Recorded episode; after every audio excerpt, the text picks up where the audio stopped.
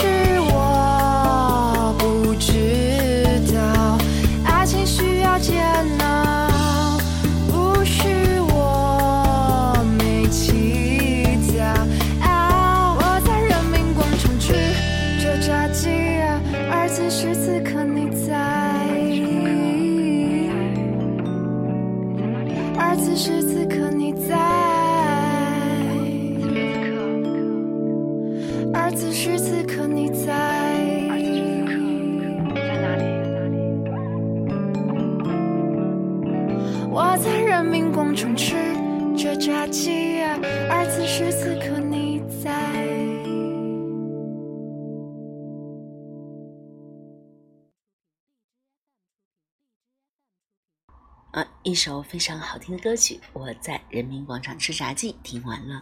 那我们接下来进入今天的小故事环节。今天呢，还是想给大家，呃，送上一段情感小故事。呃，故事的名字叫做《我们不曾相爱过》。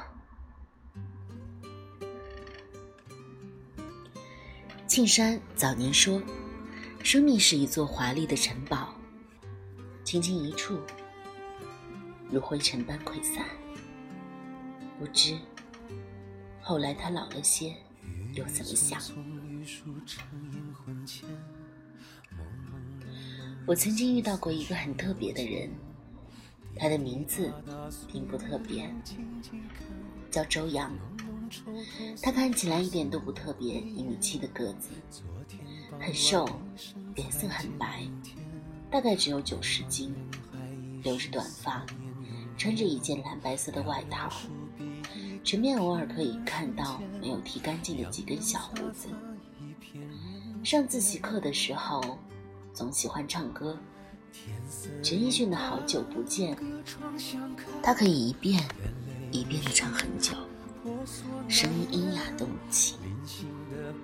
有一次，他婆婆有事回家了，没有人给他做饭，但是他是有钱的，完全可以到店里面去吃。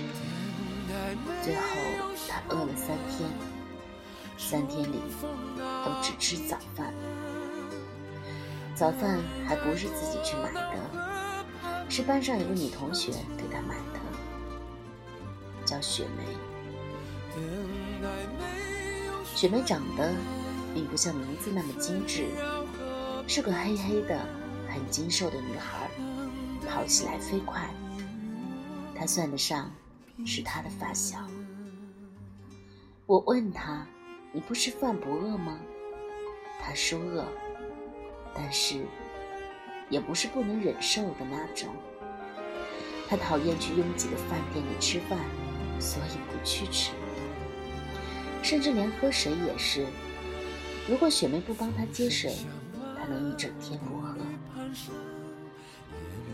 他总是熬夜，熬到晚上两三点钟，凌晨一点睡觉，就算是很早。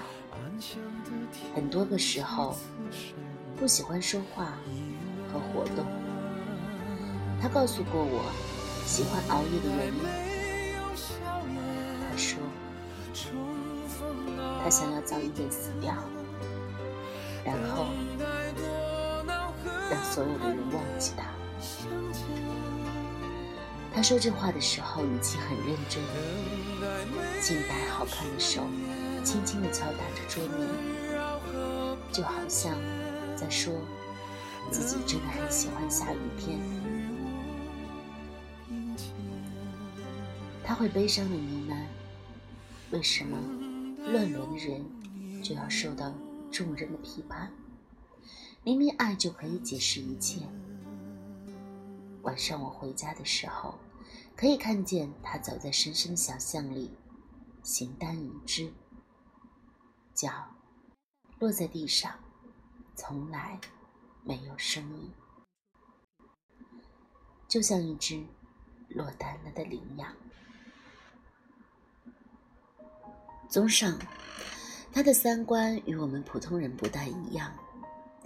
我有段时间一直觉得他有抑郁症，并且觉得自私而丝毫不懂得关心别人。毕竟，他从来对雪梅都没有什么不同，没有亲切，没有感激的样子。但他活得真的是很自在。父母离异，他说，他这一生都要孑然一身，孤独度过。虽然他并不是什么笑容暖心的白衣少年，但是很多女孩子却很喜欢他，但大家都不说出来。我一直觉得，可能是他身上神秘的忧郁气质。和女同学们母爱泛滥的缘故，因为他一直表现得像个倔强、离家出走的孩子。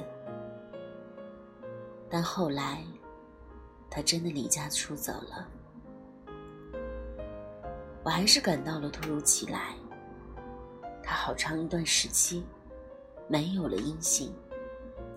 据说雪梅知道他为什么离开，但他。不肯说。刚开始的时候，很多人都去问他：“周阳他人呢？怎么不来上学了？他课桌里的书都还在，仿佛什么都没有变。时常坐着一个清瘦的少年，躲在高高的书堆后面发呆。只是那个人，后来也再也没有回到那个靠窗的位子。我是后来才知道的。”周洋去见网友了，女网友叫夏花，名字是他自己取的。听名字就感觉是个有故事的女孩。这些都是我从她间断的朋友圈知道的。说来神奇，她删了许多好友，而我。居然得到了幸存，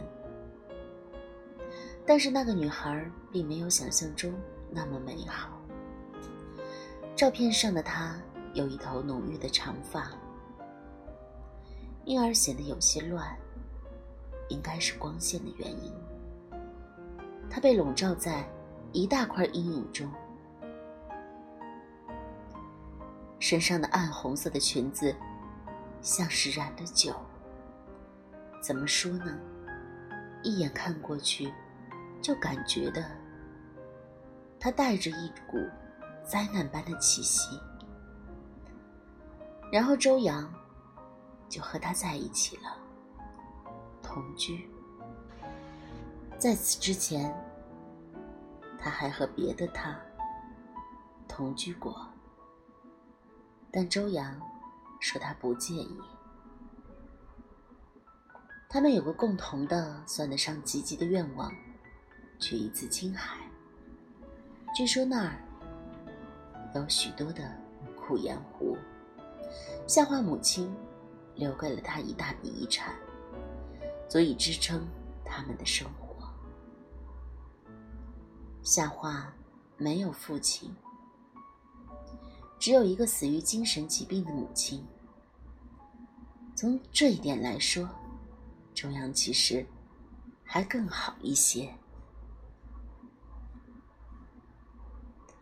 周洋的父亲后面娶了一个又一个的女人，但他一直既有母亲又有父亲。我差点以为童话里的那个常见而又美好的结尾就这样的到来了。他们从此以后一起过上了幸福的生活。高考倒计时一百五十天的时候，我看到了周洋去青海的消息，但不是朋友圈。他发信息给我了，只有短短的一句话：“今天我和他到青海湖了。”没有什么特别的，就是有一个好看的大湖。我没有回他的消息，因为不知道要回什么。结果到晚上的时候，他竟然又发了一条信息过来：时间就像一个空旷的大湖。其实我私心里有些嫉妒周洋，虽然可能他自诩孤独，但他这样离经叛道的奔向远方，实在难以让我们这些人在高考这座大山下苟且的人报以同情，而非羡慕。我不想听他讲的孤独自私。不想听他的无可奈何，也不想听他讲他的时间就像一个空旷的大湖，更不想听他讲任何关于夏画的事儿，因为感觉有关青春的爱情故事，除去细节，其他都是一样的。我感觉到手机里发出灼人的热度，心痒痒的。闭上眼睛，可以回忆起自己在书册上看见远方风景时，双眼放光的情景。而如今，有关青春的小文艺电影那么多，谈个恋爱，偶有奇遇，甚至堕个胎，认识几个不良女孩，消停的时候去看看海，仿佛那才是青春。但现实还是这样的，你的脸上总有不消停的青春痘，你的朋友们同你一样。双眼无神，一下课油光发亮的脸就倒在了书桌上，十分钟就可以进入深眠。但这个时候，突然有一个人，不同于你们所有人，他去了远方，你怎么想？我反正曾恶毒的想，夏花居然。还没有去堕胎，周阳，是不是不行呀？我回信息道：“你还是很像一只大苍蝇。”为什么还是呢？因为我以前就这样讲过。那个时候的周阳，好像快要死了的样子，像一只。快要死了的大苍蝇。周阳没有理我。第二天凌晨，发了消息。他说：“知眠，你也来青海吧。夏话说，可以帮你。你们一定会成为好朋友的。”语气委婉的。让人难以置信，我差一点儿，一个激动就收拾行李了，但还是差点儿。我冷静下来，仔细分析了一下利弊，比如说可以得到什么，又会面临什么。例如，收获近乎于逃离现实的旅行，拜访神秘的青海，遭遇父母师友的绝对反对，甚至未知的危险。综合考量可行性之后，我很怂的背上了书包，去了学校。时间是高考倒计时的第一百四十八天。周阳说，他在去格尔木的途中，遇到了一位卖书的老奶奶。他总觉得自己在某年某日某时。遇见过他，他的面孔如此的熟悉，脸上都是苦难岁月的痕迹。他还说，夏华走了。他原本以为夏华和自己是一样的人，但后来发现，他的孤独更胜于自己。他不需要陪伴的人，他只需要被本能。驱逐着前行，就可以了。从湖的深处走向更深处，孤独的。最后他说：“失眠，我好像得病了，我好像快要死了。”我是在车站不远处的一个天桥上见到周阳的。他并不像我想象中的胡子拉碴，满身颓丧。相反，他看起来很是干净，只是头发略微长了一些，约莫更瘦了一些。不过也有可能是夜色下我的错觉。我动了动身。其实有点儿想要拥抱他一下，但我最终只是走过去，说了声“嗨”，才轻声说：“谢谢。”然后貌似不经意的打量着我。我来的匆忙，没有带什么行李，只有一个很简单的包，穿着很脏的仔裤，裤管卷起，边缘已经磨得起须。裹了一件毛衣在身上，球鞋、围巾都很皱，黑发凌乱。脸上的皮肤很干燥，应该还有起皮碎屑，没有任何的化妆，就像是有急事、匆忙而风尘仆仆的样子。面对他的打量，我有些无措，扭头指向天桥下一座牛肉馆面。嗨。我们吃点东西吧。我觉得，作为一个中国人，有什么事情在饭桌上谈，是肯定不会错的。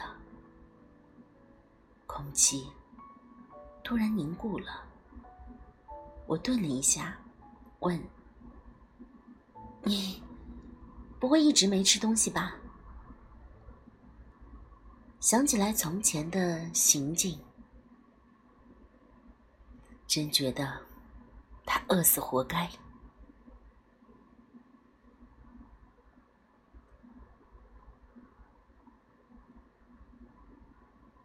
我叫了外卖吃。其实我真的觉得，从他嘴里说出来这个话，就像个冷笑话。我们回了他住的地方。是个设计精巧的小阁楼，很偏僻。夏华之前租下的，短租一个月。没想到，还没到时间，他就离开了，也没有退，算是留给周阳的。感觉在人口密集的城市里，居然有这样一个宁静的去处，像是上帝的苦心安排。我没有敢问周洋发那条短信是什么意思。两个人坐在屋里，对着窗外的满天星斗，相顾无言。最后，他还是开口了。他说：“和你说的一样，我真的得病了。”抑郁症，我心里一惊，表面上还是露了个微笑，以标准的开玩笑的口吻说：“你不是一直不承认吗？怎么突然茅塞顿开了？”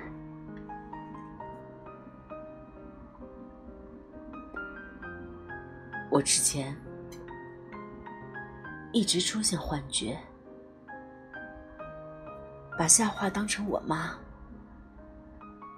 我妈是一个气息很特别的人，而夏画身上的气质几乎和她一模一样。她喜欢穿暗红色的裙子，穿响声特别大的细高跟鞋。把我当成朋友。嗯，你继续，我听着呢。我记得小时候，他有时候总是打我，把高跟鞋脱下来，朝我狠狠的扔过来。我被打的疼得很，也不敢哭。说到这儿的时候，他的表情还很平静。我一直忍受着，但是有个想法，就突然从我脑子里冒了出来。我想杀了他，那种想法越来越强烈，我几乎控制不住。他抿了抿嘴，你看见我手臂上的划痕？那一次，就是因为我抑郁不住的那种罪恶的妄想。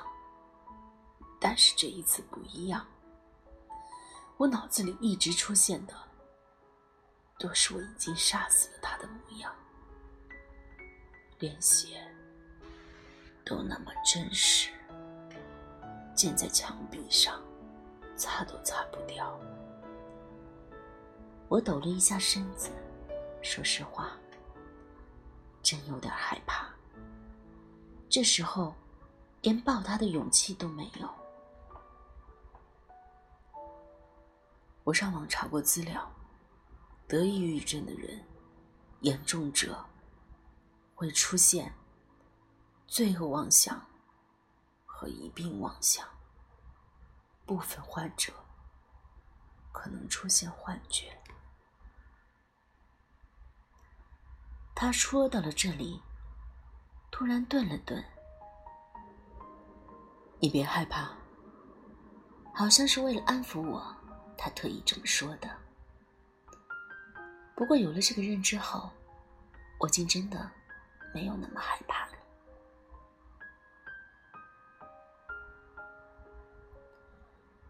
我确信我没有杀害过我的母亲，她还好好的活着呢。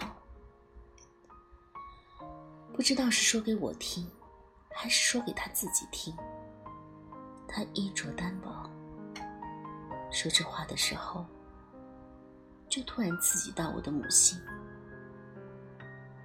我起身去把窗户关上了，回过头的时候，听见他背光身影里发出闷闷的声音。志勉，我想，我这一辈子就到这儿了。啊，你什么意思？我盯着他的眼睛，明知故问，他没有反应。我急了，上前握住他的手。周阳，你说点人话吧。在我看来，他今天晚上表现的完全不像个抑郁症患者，清醒自知的不行。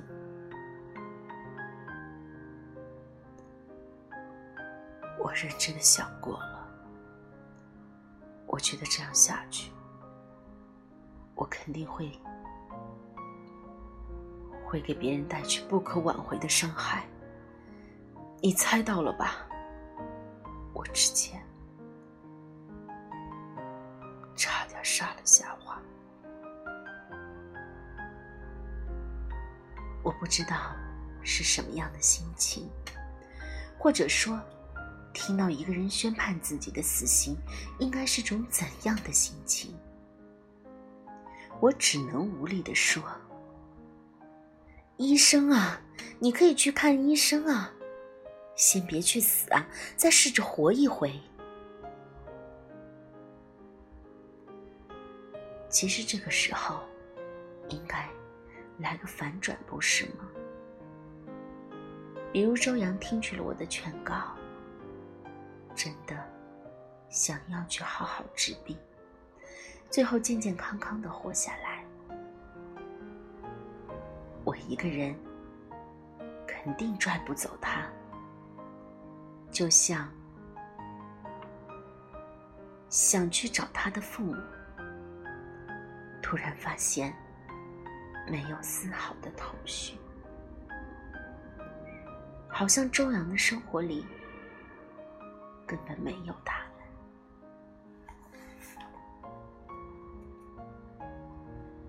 原来他一直那样孤无所依。他说：“他应该死去，那是脑海里的声音，不可抗拒，无法逃避，就像头上的天空和脚下的土地。每个人的青春都有一个严肃的结局，大约都是突然面对了一个严峻的事实，再不能睡一宿就把它忘掉。事后你发现，青春不复存在了。周阳就给了我这样一个严峻的事实：他不在了。那年高考，我发挥失常，去往南京的一所三流大学念书，而周阳算是失踪了吧。那晚之后的第二天，我醒来的时候，他就不见了，他与我断了联系。单方面的，我们之间没有擦出任何的爱情火花。我甚至不知道他是死是活，而这已经是我最好的打算。这两天南京的天气甚是反复，可能真的是冬天爱上了夏天。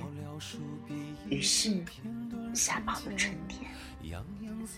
晚上从教学楼出来的时候，欣赏到了极为炫目的落日。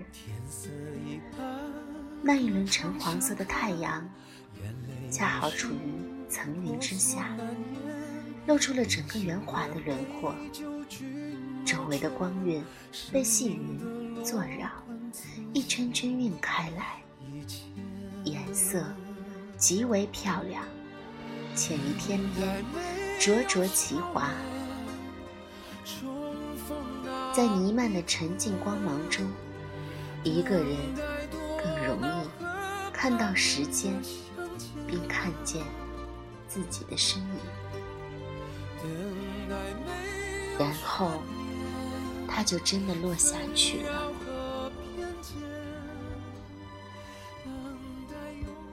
就在我低头看书。到再一次抬头的间隙，天空中的云朵以一种优美而磅礴的姿势，大片大片的蔓延过这个城市。我看见大家都在疲于奔命，在石头，在森林中，在人造草皮上，为生活所盈利。时光像是一片没有生命的海洋，吞噬着一切，而默不作声。任何人、任何事、任何时候，都躲不过这个结果。我渐渐忘记了那年，为什么只身一人，奋不顾身的去了青海。我只知道，有这样一个人。他像鱼一样，抓也抓不住。他不懂感恩，不懂爱，他只有七秒钟的记忆。有的人将自己的夕阳定格在了最美的年华，徒留在世的人痛苦的怀念，也不是不能理解。他们是真的不想忍受这个世界而已，再也不想碰到像你这么难忘的路人。OK，今天的小故事呢，就讲到这里，一个非常啊动听的啊故事。我们不曾相爱过。啊，也是非常的难受，因为像我在给大家讲的过程中，心情也非常不是滋味儿。其实我觉得，有时候人应该学会有自己调理自己的一个状态，学会怎么样去处理自己的感情，自己的这个情感和生活发生矛盾的时候，我们应该怎样更好的去面对生活。也希望所有的朋友们都有一个积极向上的人生状态。那么，如果有不开心，如果有不如意，请你想想身边的家人。你或许已经不是你，不是你一个人，你的身边还有很多人，还有朋友，还有亲人，还有恋人，还有爱人。好了，时间已经很晚了，那么大家一定一定不能像我一样熬夜至此。那么祝大家晚安，我们明晚再见。